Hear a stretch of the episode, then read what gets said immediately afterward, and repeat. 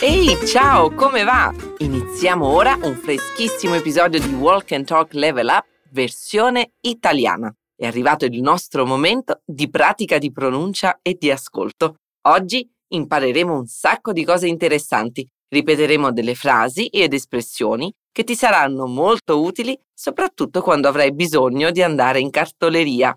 Esse podcast é pensado para você fazer uma pequena imersão no meu idioma. Portanto, a partir de agora, eu vou falar somente em italiano. Você vai ouvir um diálogo entre nativos e depois eu vou te guiar em uma análise bem detalhada das estruturas das frases. Tudo em italiano. Però, prima di dare il via, ti ricordo il nostro accordo. Fai attenzione. Quando meno te l'aspetti, sentirai questo suono.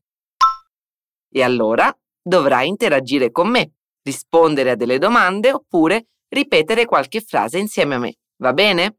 Conto su di te e tu puoi contare su un materiale complementare disponibile gratuitamente sul nostro portale fluencytv.com. E come dicevo, oggi andiamo in cartoleria. Questo perché sembra che il fratello di Lorena abbia perso la pinzatrice. Dove l'avrà messa? Ascoltiamo il dialogo per scoprirlo. Ste, non trovo la pinzatrice da nessuna parte. Non mi dire che l'hai presa tu e non l'hai rimessa qua. Eh, eh, allora, vediamo dove sarà. Qui no, neanche qua. Ecco, trovata! È impossibile che ci sia qualcuno più disorganizzato di te. Da qua. Ma Eh, credo che siano finite le graffette. Fai un salto in cartoleria?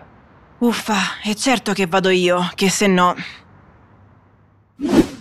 Dai, Ste, un po' di organizzazione non è mai troppa. Prima di fare tale salto in cartoleria, però, ascoltiamo i ragazzi ancora una volta. Ste, non trovo la pinzatrice da nessuna parte. Non mi dire che l'hai presa tu e non l'hai rimessa qua.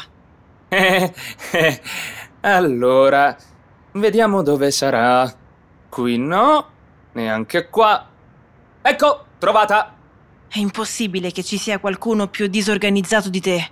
Da qua. Ma Eh, credo che siano finite le graffette. Fai un salto in cartoleria? uffa, è certo che vado io, che se no. E iniziamo il nostro ponte, l'analisi di tutto ciò che hanno detto. A cominciare da Lorena, che dice un po' disperata: Ste, non trovo la pinzatrice da nessuna parte. Sai che cos'è una pinzatrice? Ti do un indizio. Riconosci il suono? Bene, una pinzatrice è un attrezzo a forma di pinza usato per unire insieme più fogli con graffette metalliche. Prova a dirlo con me. Pinzatrice. Attenzione alla Z. Pinzatrice. Non trovo la pinzatrice. Ecco, la seconda cosa è la costruzione da nessuna parte, col significato di in nessun posto. Proviamoci insieme. Iniziamo da da nessuna parte. Non trovo la pinzatrice. Da nessuna parte. E ora prova a cambiare la fine. Non trovo la pinzatrice in nessun posto. Da nessuna parte. E se volessi dire in qualche posto? Da qualche parte. Da qualche parte. Ottimo lavoro. Lorena continua e dice un po' innervosita: Non mi dire che l'hai presa tu e non l'hai rimessa qua. Prendiamo il primo pezzo di questa frase. Non mi dire che l'hai presa tu. Proprio all'inizio ci imbattiamo in una costruzione all'imperativo negativo del tu, cioè in modo verbale, per dare ordini o divieti in modo informale. Nota che il verbo appare all'infinito, non mi dire, ed è questo il suo aspetto più importante. Quindi stammi a sentire. All'imperativo negativo con il tu, il verbo resta all'infinito. Non dire, non fare, non mi dire. Un'altra cosa che accade nella frase è l'aggiunta del mi e come un pronome può transitare sia prima che dopo il verbo. Non mi dire oppure non dirmi. Prova tu. Non mi dire. Non mi dire. Non dirmi. Non dirmi. E se volessi dire non mi lighi, non mi chiamare, non chiamarmi. Perfetto, continuiamo con l'hai presa tu, una frase al passato prossimo. Presa, a causa della presenza del pronome la, concorda con genere e numero. La fa riferimento a qualcosa detto prima. Ti ricordi di cosa si tratta? Sì, la pinzatrice, che è una parola femminile. Pratichiamo? La pinzatrice. L'hai presa tu. L'hai presa tu? Ora con un soggetto al maschile, per esempio un evidenziatore. Evidenziatore. L'evidenziatore l'hai preso tu?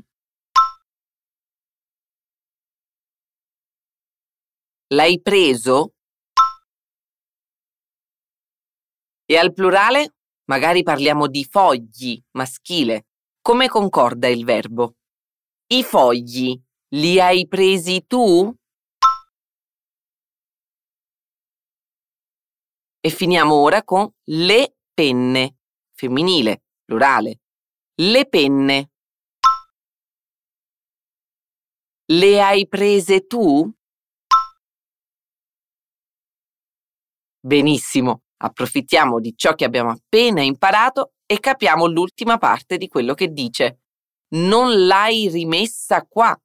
Ora abbiamo il verbo rimettere, cioè mettere di nuovo. E ancora una volta la fine del verbo viene cambiata da rimesso a rimessa, grazie al pronome la, che si riferisce sempre alla pinzatrice. Diciamolo insieme.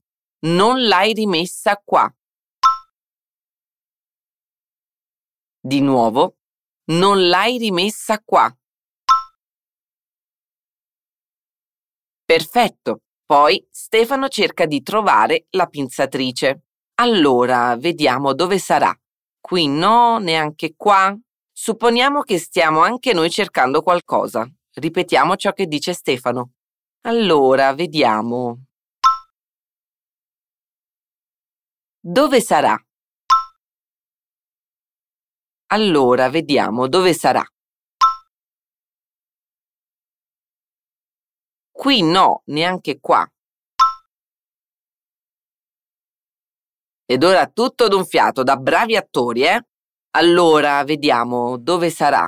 Qui no, neanche qua.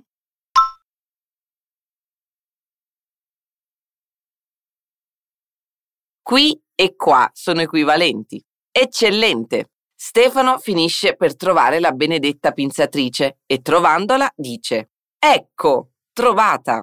Ora tocca a te. Hai trovato l'oggetto che cercavi. Pronuncia attentamente la doppia C facendo una piccola pausa prima. Ecco, trovato. E al femminile? Ecco, trovata. Anche se l'ha trovata Stefano, Lorena spara. È impossibile che ci sia qualcuno più disorganizzato di te. Voglio che presti attenzione a l'uso del congiuntivo dopo la struttura è impossibile che. Il verbo esserci diventa ci sia. Ripeti con me. È impossibile che ci sia. È impossibile che ci sia. E poi la frase continua con qualcuno più disorganizzato di te. Ecco a noi un paragone, una comparazione più disorganizzato di te. Nota l'uso della preposizione di invece di che, come si fa in portoghese. Non diciamo più disorganizzato che te, diciamo più disorganizzato di te. Cominciamo con l'aggettivo del dialogo. Qualcuno più disorganizzato di te. Adesso fai la stessa cosa con l'aggettivo bravo. Qualcuno più bravo di te. E adesso con agile. Qualcuno più agile di te. Esatto. Prendiamo adesso l'inizio e prova a dire tutta la frase. È impossibile che ci sia qualcuno più disorganizzato di te. Bene, ecco fatto. Se vuoi imparare le possibilità di fare paragoni in italiano, non dimenticarti di fare un salto sul nostro portale fluencytv.com. Lorena termina con da qua, ossia un ordine da qua, un ordine informale, questa volta affermativo. Il verbo dare in questo modo verbale diventa dai oppure da. Da qua. Dai qua. Giustissimo. Lorena con la pinzatrice in mano prova a pinzare alcuni fogli, ma non ci riesce. Sembra che le graffette siano finite e lo conferma Stefano dicendo Credo che siano finite le graffette. Fai un salto in cartoleria? Non ci posso credere, Ste. Nessuno si merita di cercare una cosa come un pazzo e proprio quando la trovi non funziona. Ti è mai capitato? E Stefano, come se non avesse nemmeno idea, risponde: Credo che siano finite le graffette. Stavolta stai attento alla costruzione siano finite, dopo il verbo credere. È la stessa regola del è impossibile che. In questo caso, credo che. La funzione di questo tempo è quello di indicare qualcosa di cui non siamo sicuri successo nel passato. Stefano crede, ma non è sicuro che le graffette siano finite. Ora tocca a noi rispondere a loro. E prima di iniziare la pratica di ripetizione, cerca di pronunciare correttamente la parola graffette. Ci sono due doppie, doppia F e doppia T. Le graffette. Graffette. Siano finite le graffette. Credo che siano finite le graffette. Credo che siano finite le graffette. Perfetto. Sapendo che non ci sono le graffette dentro la pinzatrice, Stefano ha l'audacia di chiedere a sua sorella di andare in cartoleria. Fai un salto in cartoleria? Cogliamo l'occasione e impariamo l'espressione fare un salto, che equivale a dare un pulino, nel senso di passare brevemente in un posto, in questo caso la cartoleria. Chiediamo a Lorena di andare in cartoleria a comprare le graffette. Come glielo diresti? Fai un salto in cartoleria? Fai un salto in cartoleria? Povera Lorena. Essendo stufa, risponde a suo fratello: Uffa! E certo che vado io, chi se no? Eh già, Lorena, fai un respiro profondo e mantieni la calma. Capiamo ciò che ha detto alla fine. L'espressione uffa esprime noia, fastidio, impazienza, differente dal portoghese che esprime un sollievo alla fine di qualche attività stancante. Diciamola. Uffa. Uffa. Prof Clara ha fatto un video fantastico su questa parolina. Ti lascio il link in descrizione, vallo a guardare. E adesso aggiungiamo un pezzo della frase. E certo che vado io. E certo che vado io. E terminiamo con chi se no. Quem mais poderia ser? Molto utile in contesti come questi. Aggiungiamola alla prima parte. Chi se no? Uffa! E certo che vado io. Chi se no? E adesso tutta la frase. Uffa! E certo che vado io. Chi se no?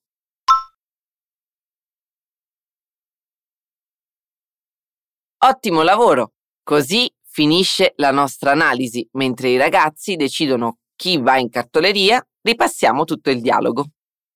Ste, non trovo la pinzatrice da nessuna parte. Non mi dire che l'hai presa tu e non l'hai rimessa qua. allora, vediamo dove sarà. Qui no, neanche qua. Ecco, trovata. È impossibile che ci sia qualcuno più disorganizzato di te. Da qua. Ma e credo che siano finite le graffette. Fai un salto in cartoleria? Uffa, è certo che vado io. Chi se no? E ora ascoltiamo un'ultima volta i nostri personaggi. Ste, non trovo la pinzatrice da nessuna parte. Non mi dire che l'hai presa tu e non l'hai rimessa qua. Eh, eh, allora, vediamo dove sarà. Qui no, neanche qua. Ecco, Trovata! È impossibile che ci sia qualcuno più disorganizzato di te. Da qua. Ma... Eh, credo che siano finite le graffette. Fai un salto in cartoleria? Uffa, è certo che vado io, che se no... Wow, un sacco di cose, vero? Ti suggerisco di ascoltare tutta la puntata più volte, così riuscirai a consolidare tutto il contenuto che abbiamo imparato insieme. E a proposito, c'è molto altro sugli argomenti trattati sul nostro portale. Grazie mille per avermi accompagnata in questo episodio di Walk and Talk Level Up. Un saluto da Salvador. A presto. Ciao ciao.